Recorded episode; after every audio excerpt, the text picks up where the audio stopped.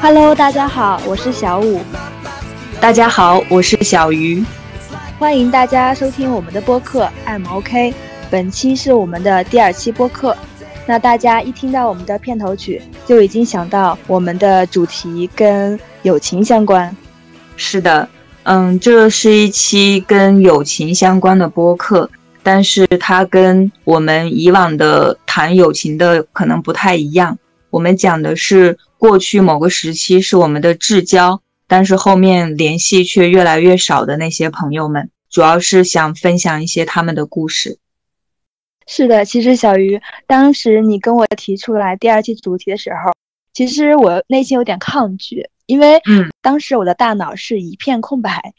但是当我呃静静的去思考、去回忆的时候，我却发现，原来我生命中出现过那么多朋友，然后我现在非常想念他们。所以我觉得本期大家听了我们的叙事之后，也会觉得很有意思。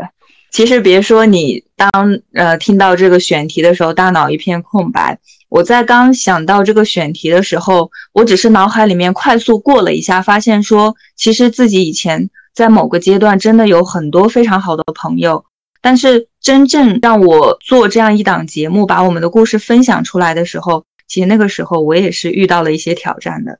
对的，所以现在我很好奇，你当时是为什么会选这一个主题呢？嗯，其实是源于二零二二年十二月中旬的新冠病毒感染那段时间，北京不是很严重吗？我就想到我有一个闺蜜在北京，我就给她发了个信息，让她要做好防护。结果她告诉我她已经感染了。后面我们就简单聊了几句，就结束了对话。结果这个事情给我感触特别深，因为她是我大学时候的闺蜜，那时候我们真的可以说是形影不离。大学毕业之后。就一个选择了回北方发展，然后我呢就选择了留在南方。刚毕业的时候是因为没有钱，所以见不了面。当然现在也还是没钱哈。但其实过去几年还有一个我们都知道的原因啊，所以从毕业之后就再也没有见过了。就这个事情让我的脑子里面像放电影一样闪过了好多人的影子，我才发现原来我们在某个时期的一些好友们后面因为各种原因联系其实都慢慢变少了。甚至是不联系了。马上不是春节就到了吗？其实每一年春节，我们都会跟自己的好朋友聚一聚。但其实这群好友也是因为各种原因，然后参加聚会的也都逐年在减少。所以特别想有这样一个机会说一说他们。我觉得就是这个事情让我想要呃想到了这一期我们节目的主题。对，所以其实当我回想的时候，我发现你的这个主题非常的棒。因为在我去梳理我的那些朋友们，我和他们之间的故事的时候，其实我自己是非常动情的，我被我们之间的故事所感动了。所以话不多说，那我们现在就开始分享我们与他们之间的故事。小鱼，你可以先开始分享你的故事。可以啊，可以啊。其实我们两个认识这么久了。平时也是聊很多的话题，唯独这一个话题我们是都没有聊过，所以这一次不只是跟我们的听众朋友们分享，我觉得咱俩也是第一次在聊这个主题。嗯，对，因为我们不知道过去我们身上发生那些事情。嗯，那那我就讲一讲我初中的朋友吧。其实我在想的时候，我就想到了小学也有，但是小学的那个时候，我感觉友情和爱情一样，就是在那个时候对于自己来讲都还是。有些懵懂，所以我就决定从初中开始讲起。然后这个闺蜜给我的定义就是，当我有一刻我发现说我可能跟她很难再有交集的时候，那一刻我就感觉我失恋了。她是一个让我觉得我自己失恋了的好友。我和她是初中时候认识的，然后从因为嗯，我跟小五也多次讲过，就是我从初中就开始寄宿了嘛，所以那个时候。跟他认识的时候，真的可以说是每天一起吃饭，然后一起上课，一起回宿舍，一起睡觉，就是不管是做什么事儿的时候，嗯，我们我们都是在一起的，嗯。但是大概到了初二的时候，其实呃，我们两个也发生了一些矛盾。至于是什么矛盾，我有点记不太清了。那这个矛盾发生了之后，我和他之间就就有一些渐行渐远。就是那个时候的友情，说起来也是觉得。特别的纯真，因为我们俩渐行渐远之后，这个时候就就特别像谈恋爱有了有了这个第三者插足一样，就是我们在这种渐行渐远的过程当中，然后两个人就各自又有了新的好友，然后这个时间大概也持续了一年。在初三下学期的时候，我印象特别深刻，就在这个时候，我这个好友因为早恋，然后他早恋被家里人发现了，就自己就被强行转学了。然后那一节课我也记得特别清楚，就那节课是上物理课，然后上物理课的时候，我真的是哭了一节课。就是边哭，然后边在听老师讲课。然后他走之前还有给我写了一封信。那个时候真的在课堂上自己是边读边哭的。现在想起来，觉得那段友情真的太纯真了。嗯，我想到的是，呃，那个时候我们读初中，因为是寄宿学校，所以其实学校的这些规章制度都是比较严的。那在学校的时候早恋，其实学校也管得特别严。然后我们，呃，我那个闺蜜。她当时是这样的，就是她和她男朋友哈，当然是她当时的男朋友，她现在已经结婚了。她和她当时的男朋友就是平时传的一些纸条，写的一些什么情书，然后她都是保存在我这儿的，你知道吗？嗯，那个时候我们可能有很多人做过这个事情。嗯，然后那个时候我们老师就是因为初中大家都还很小，所以老师其实为了。能够让我们全身心的投入学习。其实学校是禁止做，就是禁止我们早恋的。然后我们老师会不定期的去检查一下我们的也我们的书桌。然后那个老师呢对我比较信任，所以每次检查书桌的时候，我相当于是要跟着老师一起去的。比如说老师从来不查我，然后我这个好友他就把他和他呃之前的男朋友的这个交往的一些信件，然后都是放在我这儿的。都是放在我这儿，所以所以他是从来没有被查出来的。结果有一次，你知道很搞笑吗？就是老师走到我旁边，然后我从桌子里面抽出来一本书，结果就一封信掉在了地上。我们老师就直接拿起来看，然后掉出来的那封信也特别的神奇，呃，没有写到就是我那个闺蜜的名字，然后就被老师误以为说这个这这一封信是对，是写给我的，所以当时真真的是大型的社死现场。我记得老师拿到那封信之后，还当着全班同学的面说了这样一句话：“他说，就是有一些人呐，真的是让我非常的失望。”我觉得这句话当时其实对我，嗯，对我打击还挺大的。因为我觉得一定打击很大，因为我觉得你的自尊心也是比较强的那种。是，然后重点是当时我这个我这个闺蜜她不敢去承认说这个东西其实是她的。啊，以我的性格，我也不会去跟老师说这个东西不是我的，所以就这种就是这样一个一件事情，就让我跟我跟我的闺蜜就有点走远了。就是你帮你帮她扛了这个事情，对我我帮她扛了，但是还好哈，我没有交错这个朋友，就是我帮她扛了一个星期，我记得大概是一个星期吧。然后后边他自己主动去找老师承认了，承认说这个东西是他的。哇，那还是非常正直的一个朋友。对，后边他就承认了。那至于后面的事情是是怎么样的，我就记不太清楚了。就这个事情，就反而变成了他最后就是转学去到另一个学校的一个导火索。当时就前面有讲到，就是那是一节物理课，然后我在课上哭了很久，就是边哭边在想说，哎，如果当时我就为他把这个承担下来，因为因为他也知道，自从老师发现之后，我和他之间就已经走得很远了，我心里面是有一股怨气的。我觉得为什么你不敢承认这是你的东西，就是有这股怨气在的。但是那个时候的我没有想过，如果因为这个事情我失去了我这个朋友，我会不会很难过？当时没有想这么多，嗯，所以在他转学的那一刻，我还在想，如果如果当时我不要因为这件事情，就是选择呃在他面前表现出我的情绪的话，会不会这件事情不会被老师发现？那他会不会就不会转学？我们之间就是我们可以继续我们的友谊，就是，呃，我当时就会这么想哈，但是他后面还是选择了就是去承担这一切，然后也因为这个原因就转学了，所以其实那个时候我记得特别清楚，就是特别难过。后面我们呃上了高中之后啊，其实我和他之间还是有往来的。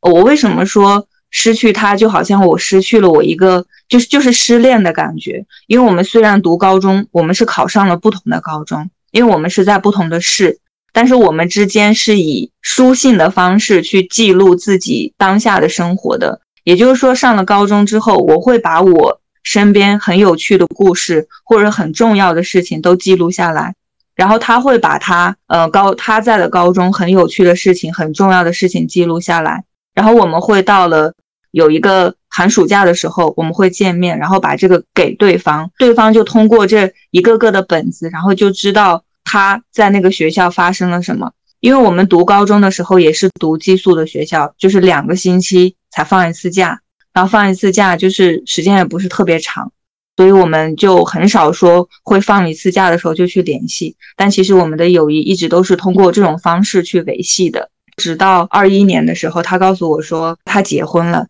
然后再到现在他已经是一个呃就是一个母亲了。我觉得就是真的联系越来越少了，有的时候。可能一年到头下来，也只会在关键的日子就彼此问候几句。包括说到现在，也是因为知道有疫情，然后我们就会彼此提醒一下对方要做好防护。但是真的要聊什么，因为已经不在一个圈子里面，啊，有的时候聊的一些话，更多的像是在自我表述，其实很难让对方产生共鸣。我跟他的相识就是在初中，然后给我现在回忆起来印象特别深的一件事就是。那一次的矛盾，以及他最后选择了转学，我觉得现在呃想到我的初衷，我就感触还是蛮深的。那我想问一下你的这段心路历程，就是你那时候其实他转学之后，然后你有回忆，你有那种愧疚的心情，你有跟他讲过吗？没有，从来没有说过。其实我觉得时过境迁，你既然把这个故事分享过来，其实我觉得你也可以跟他去聊一聊当时的感受。而且，嗯，还有一个是，我觉得你们俩在高中时候用书信的方式记录，然后给自己彼此分享，我觉得特别美好，特别纯真。是我现在就是，我是把那一些东西随身携带的，就是现在在我有的时候收拾东西的时候，我依然会看到那一叠的信，然后那一叠的本子，然后也还是会翻出来看。我觉得真的是特别美好的东西。到今年的话，我们认识大概十六年。我感觉这种感情它是刻在骨子里的。今年过年可以回家了，所以嗯，你可以回到家乡跟他见一面，好好聊一聊。是，回忆起来真的就觉得啊，又远又近。嗯，确实是这样的一个感觉。呃，其实我们有很多朋友是因为人生轨迹彼此走了不同的路，发生了变化，或者是人生状态发生变化，所以就是可能你的共同语言越来越少，所以慢慢这样的一个方式失去了联系的。嗯。那小五你呢？呃，我分享的第一个故事，我的这个朋友也是源自于初中。我们的故事和你的故事其实是一个截然不同的故事。呃，我可以分享一下。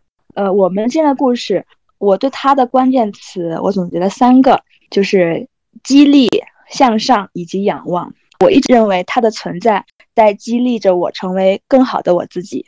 我们两个是初中同学。然后现在他是在美国读博后，到现在我们俩已经四年多的时间没有见面了。就是他呢，是在我心中一直是一个神一样的存在，就是那种从小优秀，然后爸妈口中的别人家的孩子。别人家的孩子。其实他在我们对对对，在我们这个地方，当时其实很多人都知道他的名字，就是这样的一个存在。其实我有一点忘记了我们是如何成为好朋友的。当时我们初中的时候，我们应该是前后桌。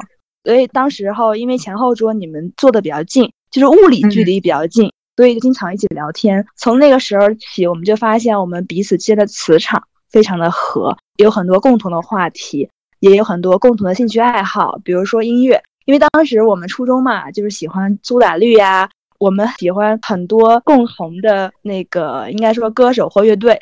所以，那个时候就很自然的就聊起来了，而且就聊的都会比较有共同的话题。对对对，有共同的音乐品味，然后我们俩都是非常喜欢体育运动的，所以就是很多共同的兴趣爱好，让我们关系越走越近，然后成为彼此非常好的朋友。其实他的优秀一直影响着我，然后激励着我自己的进步。他同时也在成长道路上一直帮助我。其实我们之间是一直有联系的。从初中、高中到大学，就当年中考，他是我们这个小城的全市第一名。然后他当时是去了我们省会城市，进入了全省最好的高中。相对于我来说，他那个时候他接触的学习资源就比我好很多。因为我们在那个小镇，然后他去了省会，其实那个时候我们的平台就已经完全是不一样了。然后我记得有一年，他通过他的学校，他们有那个暑期的课程嘛，他帮我报名了新东方英语的暑期课程，让我学习提升自己。现在其实很多人，尤其是大城市的孩子，对于这样新东方很多的这样的培训学校，他们可能觉得见怪不怪。但其实当时对于我们这个小城市的人来说，其实新东方的英语都是人们专门只能到省会或者是大城市去学习的。对，所以他当时用了他的名额帮我报名，让我去学习。在我眼里呢，他就已经是一个天才般的存在了。就是你懂得，中考全市第一名是一个什么样的优秀啊！真的是别人家的孩子，对，是一个非常优秀的人。但是因为我知道他的高中过得也非常的辛苦，所以从他身上，我就是真正的感受到了优秀的人，他一定也是天分，然后加上后天的勤奋努力，所以才造就他现在的一个高度。所以就是平凡普通的我们呢？在后面努力追赶，其实也是达不到所谓他们现在的高度的。所以在那个时候，我从一开始在初中的时候，其实我就已经看到了我们之间的差距，然后我也坦然接受和面对。是在这里，我突然想到一个点，就是其实我们所说友情，其中一定是充斥着很多复杂的情绪和情感的。嗯，呃，那个时候，这个我承认，对，是的。然后包括一个情感叫做嫉妒，就是我觉得友情里面对，所以你刚刚。嗯，所以你刚刚在分享到说，呃，因为他就是一直都特别优秀，那在你们那儿就大家提起他的时候，也也都是懂有这样一个人物在存在的。我就特别想说，你心里面有没有一丝丝的嫉妒？对我就是要提，但是我可以坦白的讲，我对他从来没有过这一个情感，真的从来没有过，因为那个时候我就已经认清了，就是在这一个点上，在我们俩成为好朋友的时候，我早就与自己和解了。就是承认了人家确实就是神一样的存在，但其实这种和解也是就像你前面关键词讲的一样，就是神一样的存在反而给到了你很多的激励。对，是这样子的。然后后来也没有什么悬念，他去了全国 top 的大学嘛。嗯，在大学期间，我们有一个约定，就是我们每一年都要一起去一个城市旅游。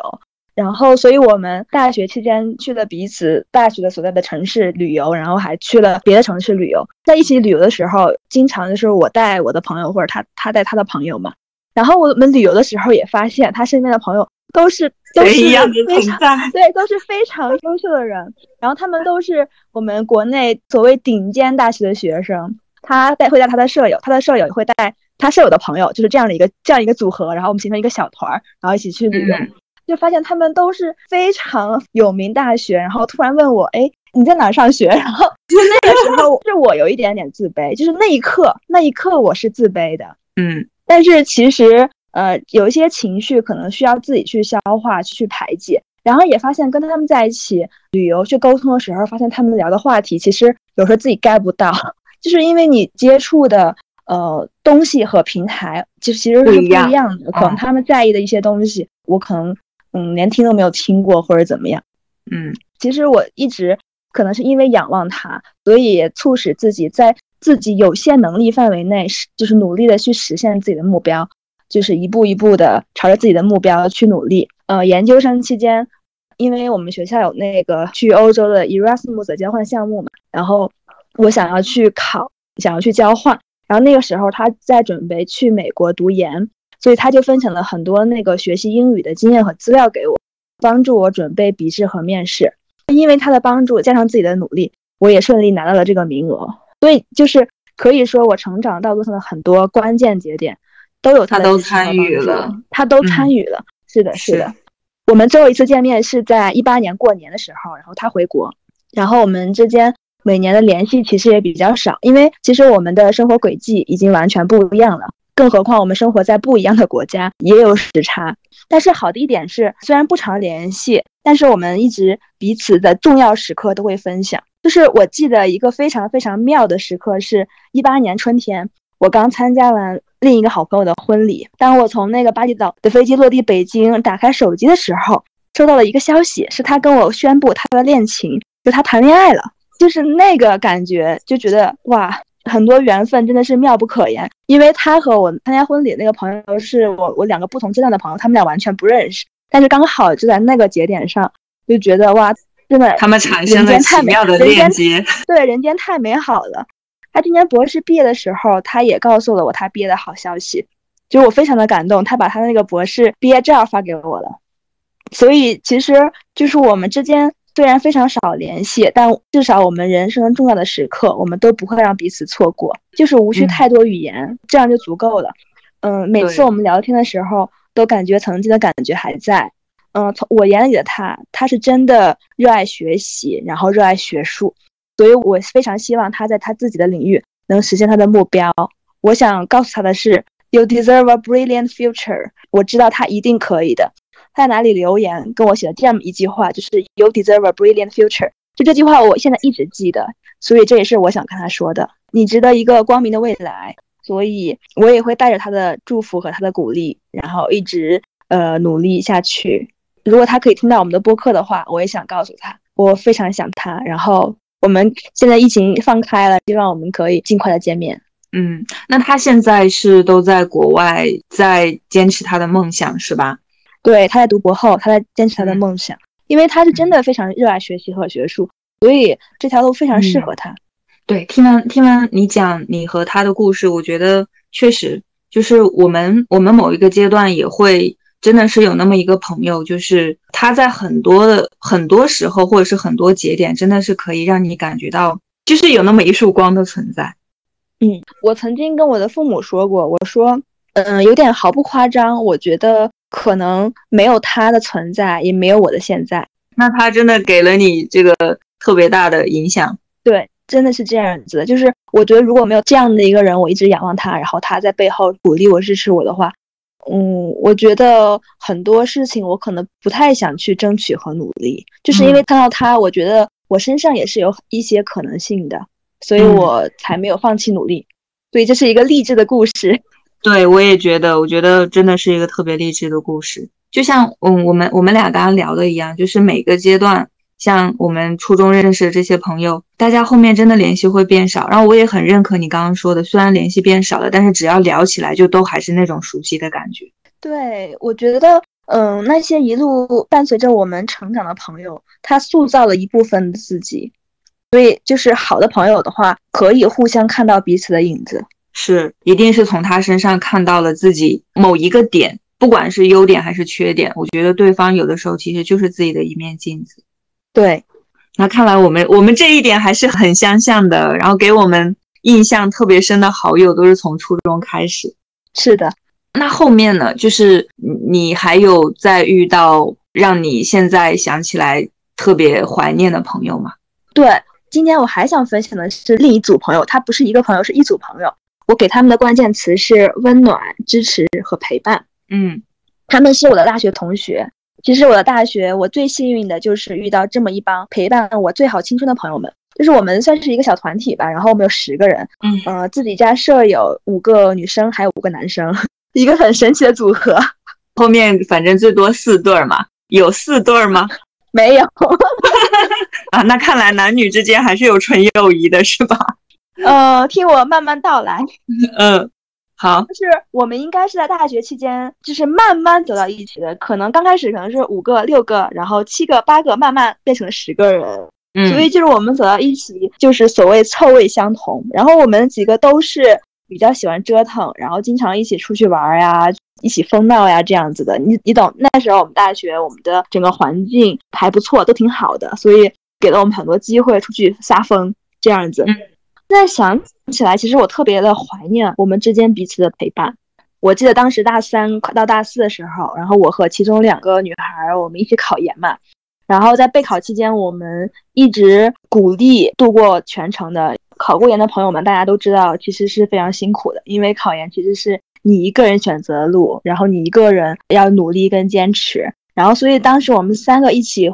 互相支持和陪伴，我觉得是非常非常重要的，就是相互支撑。当然了，最后结果也是我们三个都考上了，所以非常幸运。印象很深的就是有一次在我们倍感压力的备考的时候，他们就是其他朋友们，剩下的几个人，他们突然的出现在图书馆找我们，就是他们找我们，其实我不懂他们找我们是什么动机呀？他们可能 可能也想捣乱，然后他就各种诱惑我们。刚开始说，哎，我们一起吃个饭吧，好久没有见了。从吃饭开始，然后就说：“哎，我们去哪里玩吧？”他们就把我们 带出去玩了。我记得，其实那个时候已经是考研的后半段了，就我们一直是过着非常可以说是压抑的生活，每天早上非常早起来去图书馆，然后晚上十点钟才回去，就是每天在在学习，所以就脱离社会很远了。我印象特别深，就是我们去了那个看电影，电影院旁边有一个那个应该叫游戏厅吧，就有抓娃娃、跳舞机啊那那个地方。然后我们进去以后，感觉哇，进城了，感觉好久没有见 这样的灯红酒绿的世界了。我现在还记得当时那个感觉，是真的是那样子的。嗯，然后我们吃完饭，然后去玩儿，然后去看那种深夜电影，就好好的放松了一晚，回学校，然后休息了一下，第二天继续备考。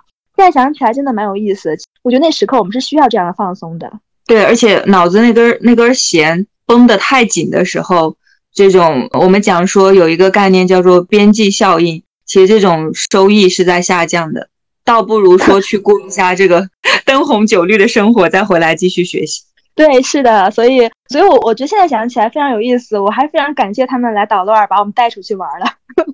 你们这学习的意志也不够坚定啊，就这么轻易的就被带出去了。不重要，结果最重要。但是，但是我确实就是你刚刚开头提到的，我特别想坦白一点是，其实我们之间一开始不完全是纯纯的友情，就是现在回忆起来，其实我们。呃，十个人之间发生过非常多的故事，都很有意思。你应该去年还是今年有见过其中一两个朋友，就是我的朋友，他们来找我的时候，然后我们在酒吧的时候，不是听我们讲那些故事，你觉得特别有意思？对对对，想起来了。对，这些好朋友里面有一对儿是情侣，然后他们现在已经是从校园到婚纱了，我非常非常开心和感动，看到他们修成正果。就是非常的珍贵，就是看着他们从认识然后到结婚，是我觉得这中间一定也发生过非常多故事。对，我们毕业以后的话联系越来越少，因为我们有三个人去读研了，剩下人他们就开始工作了。然后可能刚开始的时候，大家的生活重心还没有完全到那个工作上，所以那个时候其实我们还常常见面，因为我读研的城市跟他们工作城市都很近嘛。然后我刚开始读研的时候，就是对我的那个研究生生活不是很适应，因为我发现我周围的同学们他们都特别的专注自己的事情，可能嗯有学术的压力嘛，所以一开始的时候就是我没有找到曾经有很多朋友陪伴的感觉，就是在我刚开始读研的时候，所以我我非常不适应。然后我记得有一次就是我去找我那帮狐朋狗友们去过完周末，坐动车回学校的时候。我在路上突然自己默默哭起来了，我真的是默默哭了。这个事情我其实从来没有跟他们讲过，其实我也不知道自己为什么当时就是那么难过。我不想离开他们，不想回学校。现在想起来还有点好笑，他们不知道我还因为这个事情哭过，但是现在联系就更少了，因为有的朋友他们回到北方了，毕业后再也没有见过了。嗯，说到现在，其实我是心里有一些遗憾的点。我比较遗憾的一个点是，就是我有两个。舍友结婚我没有去，有一个舍友结婚，因为当时我刚开始工作嘛，然后他是在应该是星期三、星期四这样子结婚，当时我们的工作很忙，然后我不好意思请假，然后我没有去。还有一个朋友，就是他当时结婚应该是国庆的中间吧，然后我可能家里有点事情，我回家了，所以也没有参加上他的婚礼。现在回想起来，我错过了他们人生中非常重要的时刻。就是想起来也真的是愧疚和遗憾，就是我心里的一个结，真的是觉得有点愧疚。嗯，你这种愧疚应该也是没有跟他们表示过的。嗯，我真的是没有。去年是我们认识十周年，之前我们还一直吵着闹着说，呃，想安排一个相识十年的旅行嘛，但是因为种种原因吧，没有到一起。呃，然后也因为那时候疫情的原因，我们都减少出行了，所以就是跟他们。明明离得非常近，可能动车二十分钟，动车一个小时，但是却真的好几年没有见面。我现在想说的就是，谢谢他们陪伴了我最好的青春，然后我希望他们每个人都能过上自己想要的生活。我真心的祝福他们整个人生。嗯，觉得听你讲完你们这十个人之间的故事，我就懂了你前边说的，你接下来要分享的是一组朋友。我还说你是把这个数量词说错了吗？为什么形容朋友还有一组一组的？但是听你讲完之后，我就知道他是十个人。我们那时候有一个微信群嘛，那个微信群刚开始毕业时候，可能偶尔群里还比较热闹。现在可能一年这个微信群都不会闪几次，所以也是觉得怀念那个时候，也很想他们。对，就是刚前面我们有聊到的，就是大家现在慢慢的都会有自己的生活，就是很多时候可能就没有办法再像以前一样。就是无时无刻都在一起，或者是无时无刻的聊天，我觉得这个就就很难做到。对，嗯，即便聊，也真的是单向的在说，就自己在讲自己的故事，其实对方的参与感也会变得很弱。嗯，其实我提起这个，我想到一个很感动的点，就是我们不是做播客嘛，其实我是有把我我们的播客分享给他们的，我其中一个好朋友，他们其中之一，然后他非常认真的听完了我们整期播客，然后他还跟我聊天。然后我就觉得非常感动，我觉得啊，这就是朋友，无论每年联系多少次，但是在你需要的时候，他就是在那里，对，默默的支持你。是，我觉得这个就是我们朋友存在的意义，就是每个阶段，就是不一定需要经常联系，但是只要联系了，就是他都在。嗯，他们都在那里。嗯，然后刚刚你有讲到了，就是。跟他们待在一起，后面就回学校的时候自己哭了，就特别不想离开他们。然后你也没有跟他们表达过你的情绪。然后我当时在讲到我初中那个闺蜜的时候，我也没有跟她讲过，就是我的愧疚感。就说到这的时候，我还感觉到了我们身上的这种不善于表达自己的感情。嗯，对，就都想展现给别人特别积极阳光的部分，反而是这种动情的部分自己就。好像内心有点不敢让对方知道，对，确实是这样子。然后我说到这里，我还是想再分享一个非常遗憾的点，就是当时我大学毕业，我没有参加我们的毕业典礼，因为当时我爷爷去世了，嗯，就在那个时间点，所以我就错过了我的毕业典礼。然后当时就是已经定好了，就是我们十个人要拍一组照片，去呃影楼拍一组照片，然后所以我没有去嘛，他们九个人去的。记得我刚毕业时候，我看到那个照片的时候，其实我是非常心痛的，就是非常伤心、非常难过的。因为我觉得那个节点的话，看到他们照片，再加上非常爱我的爷爷去世，所以那个情绪是非常非常复杂的。我不知道该怎么形容。其实我现在想起来，也不知道该怎么形容。嗯，是。但是现在技术这么发达，强烈建议你可以把自己 P 上去。那那还是不必了。对，其实我感觉就是当时我看到他们发那些照片的时候，我有点不想看，我不知道为什么，就是我有点不想看。现在去看他们拍的毕业照，然后当时那个照片的时候，我现在其实也算释然了，就是觉得很遗憾吧。我懂，我懂，就是我想到了我大学的舍友，就是我们当时宿舍是四个人，那后边也是因为我自己有一些事情，所以。我也没有跟我的舍友一起去拍毕业照。那后面毕业照出来的时候，就是只看到他们三个，但是这个照片上没有我，就那种心情也不知道怎么说。对，很复杂的情绪，在这里也一时半会儿解释不了。对，没有办法解释，说不出来。那我的故事到这里了，然后你呢？你还有什么故事要分享给我们吗？嗯。就是前面有讲了初中，但其实我发现我的初中、高中、大学，就是刚好是按照这样一个周期去分，每一个阶段都有一个，呃，让我印象特别深的人。然后高中的时候，我记得特别清楚，就是我是文科生，所以我们的课程就是有有一门是政治。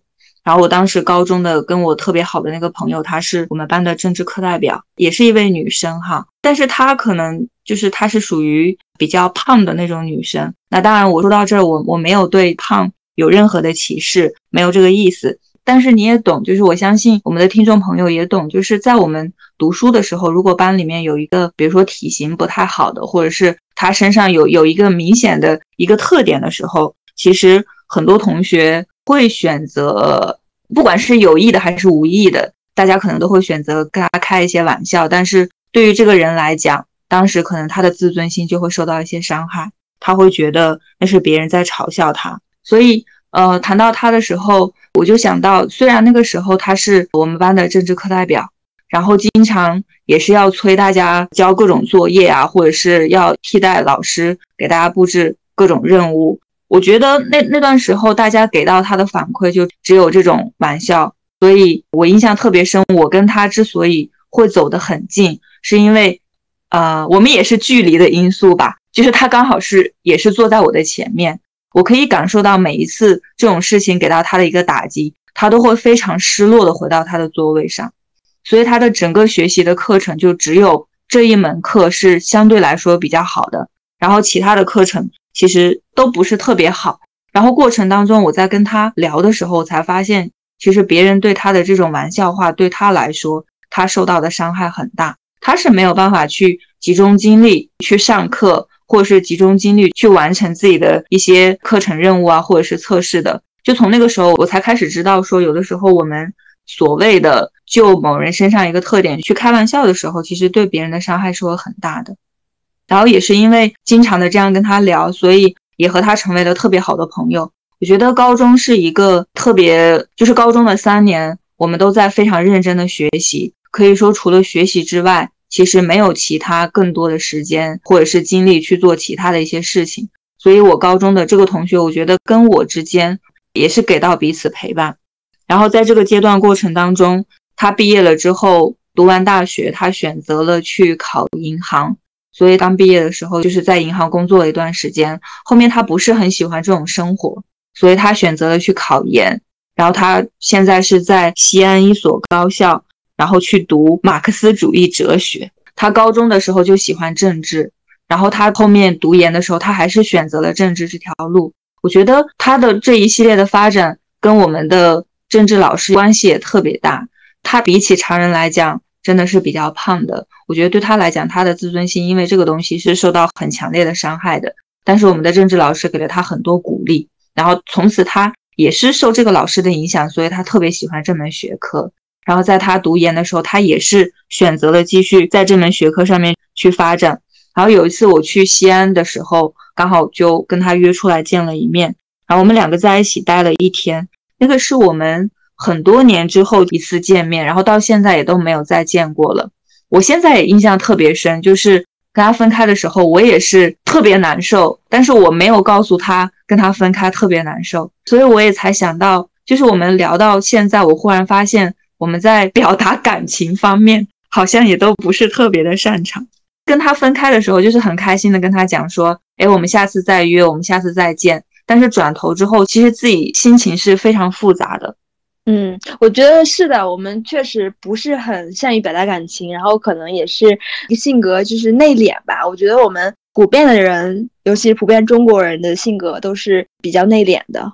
嗯，然后那次见完面之后，给我感触特别深的就是我们那些小时候的玩伴儿，无论说经历了多少，然后再次见面的时候，他真的还是当时的那个他，就像那句歌词里面说的一样，就是你还是从前那个少年，一直没有改变。就是其实很多朋友，我们不是经常联系，但是突然聊起来的时候，你会发现还是那个样，他没有变。对他真的还是当时的那个他，就是两个人待在一起的时候，那种熟悉的感觉就回来。然后高中刚刚也有讲到，高中就是呃，我们都是以学业为主，然后在学习。我觉得我对他来讲，就是我们真的也是彼此在陪伴。因为我从初中开始寄宿，然后高中当然也是顺理成章的，也是开始寄宿，真的也是每两个星期只回半天家。我觉得就那个时候彼此给自己的这种鼓励和支持，真的是非常重要的，这种陪伴也是非常重要的。嗯，其实我觉得朋友就是支持、鼓励、陪伴，然后温暖。我现在偶尔就是和他聊起来，他都会跟我聊到一些说。当下的一些制度啊，当下的一些什么情况啊，所以其实，在回忆的时候，我忽然想到了他，然后在这儿也是想跟大家去分享，就是如果说当我们的身边出现了一些，比如说他有一些跟其他常人不一样的地方，除非我们真的是跟他关系特别的熟，或者是特别的好。不然的话，千万不要当众去和他开玩笑，因为我们的一句玩笑话，其实给他造成的伤害是非常大的。我从他的身上这一点感触的特别深。他平时也是一个特别大大咧咧的女生。如果说我不是跟他走这么近，我不会觉得他因为他的身材会给他造成这么深的影响。但是跟他走得近了之后，我才发现说，其实别人给他的一句玩笑话，对他来说伤害其实还是很大的。也许当下他是很无所谓的说。很无所谓的跟你讲，哎，我身上肉多，我还可以保暖呢，我还冬天不用穿那么多衣服呢。但其实私下的他真的很受伤，他内心也是很敏感的。我觉得每个人内心都是挺敏感、很柔软，所以大家也不要乱开玩笑吧。因为我自己本身也是一个很敏感的人嘛。然后从他身上给我的感觉就是，我之后交的朋友或者是我认识的一些人，除非我跟他特别熟了，不然我是真的不敢随便开玩笑的。我觉得这个对我影响反而很大。说明你内心是一个非常柔软的人，非常敏感的人。所以这是我高中的时候，然后想到我大学的时候，我大学的闺蜜就是开头我讲到的，让我想到要录制本期播客的一个好友，就是跟她的故事也是很有趣。她是我认识的一个特别有个性的人，他身上一个特别明显的特征就是他可以做到不发朋友圈，然后呢。他也可以做到不刷朋友圈，他也可以做到就是没有任何的点赞和评论，无论这个人和他走得多么的近。我跟他认识，大学到现在将近十年的时间，我没有见过他发朋友圈，他也没有给我点过一条赞。每一次都是我强迫他要进我的朋友圈看，然后他看完之后，他也会跟我说啊不错，你的这个照片拍的不错，但是他只会用微信回给我，他是不会在下面评论的。所以我记得。当时我们的播客分享给他的时候，他也是给我发了一条信息，有说到他听完我们播客的一些感受。然后我记得当时你跟我讲说，下次可以让他在下面跟我们互动。然后我其实当时就想说，我跟他认识十年，我从来没有见过他在哪里跟别人互动过。哎，我觉得他这个个性就是跟我男朋友非常像，我还差一点。我男朋友因为他们玩 Facebook，然后他 Facebook 没有头像，他不用头像，然后他 Facebook 从来不发任何动态。他 也不点赞，也不评论，就是他是不玩，就是那个社交媒体的 social media，只是用 Facebook 跟朋友保持联系而已。对，就是我那个闺蜜，她也是，她一开始微信她也是没有头像的，她现在那个头像还是我读大学的时候帮她选的，然后她都用到了现在。我跟他讲，我说，哎，你不觉得这个图片现在画质一点都不清晰吗？我都觉得那个时候我怎么发给你这样一张图片做头像？他跟我讲说他觉得不重要，所以其实这一点还是让我有点佩服的。因为我是那种一刻不刷我就难受，然后遇到自己的好朋友不点个赞不评论一下我自己都难受的人。我想到我男朋友来这边，然后他下微信了，嗯，然后我就逼他去给我朋友圈点赞，逼他给你点赞。我觉得这个也是一个很有意思的事情。其实我都没有认真的去灵魂拷问过他为什么。他有这样的一个选择，我觉得这种你也可以问一下你闺蜜，她为什么是这样做的？我觉得非常有意思。是我我也从来没有问过她，所以说我们毕业这些年以来，我不会通过她的这些社交的渠道去了解到她的动态。如果我跟她不联系的话，她不跟我联系的话，我是完全不知道她现在到底在经历着一些什么，我是没有办法知道的，因为他的喜怒哀乐是都不会在任何的社交媒体上面去分享。我其实有问过他，我说那你会关注我的动态吗？他说我会啊。然后我说那你怎么都不都不告诉我一下？他说这有什么好说的？我知道你是什么样的就好。哇，好酷啊！突然很想跟他聊聊天。对，然后我就就觉得想到他这一点，真的让我一直都特别诧异。其实我跟他聊过，我有问过他为什么，他跟我说没有为什么。所以这一点我还是没有参透他。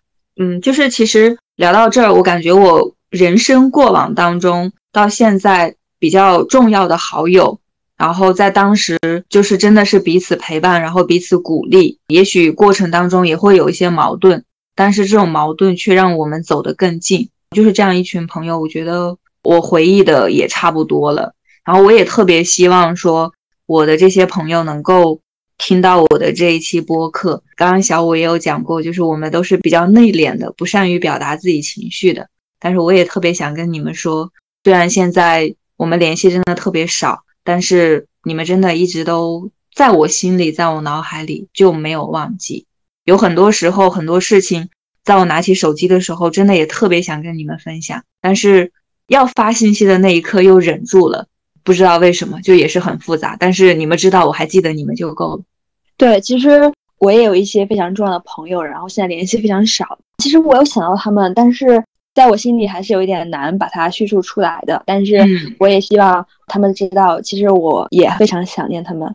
对，就是有很多时候，我觉得不管是爱情还是友情，真的没有很多的所谓的轰轰烈烈啊，它其实就是特别日常的一些事情，特别日常的一些陪伴。但是我觉得这种感情和这种陪伴是没有办法让人忘记的。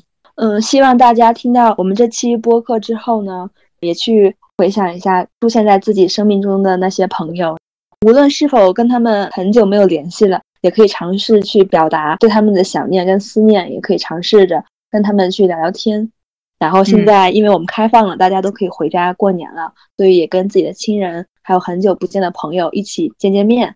嗯，就聊到这儿的时候，我忽然想到，我今天有看到一篇文章，然后他讲到说，其实通过大数据的调查，发现一个人在二十到三十岁的这个阶段，其实他是最容易感觉到自己孤独的。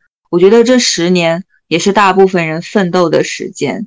就是不管是他从校园刚迈入职场，还是说在职场上想要有一个比较好的发展，其实这十年都起到非常关键的作用。在这个过程当中，我们也会偶尔觉得自己真的非常的孤独，会觉得好像感受不到很多的温暖。但是不妨就像小五说的一样，我们静下心来回忆一下，我们就会发现，其实，在我们身边有非常多非常多温暖的人，然后也有非常非常多温暖的故事。这些人和这些故事都曾经和自己产生着链接，所以不管怎么样，其实我们都不孤独。是的，我们有朋友，我们都不孤独。那我们今天就聊到这儿吧。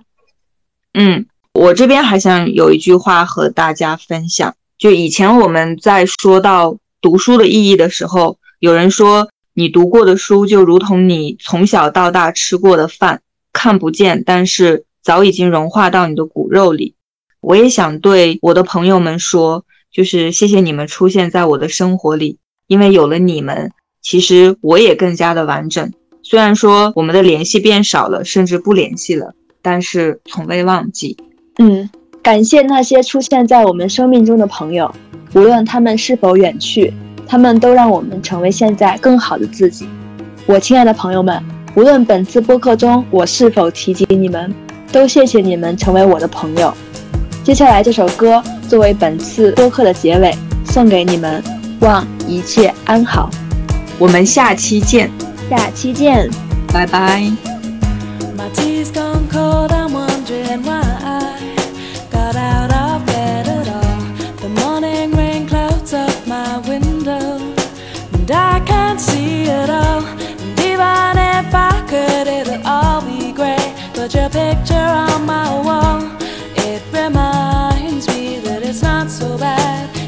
So bad.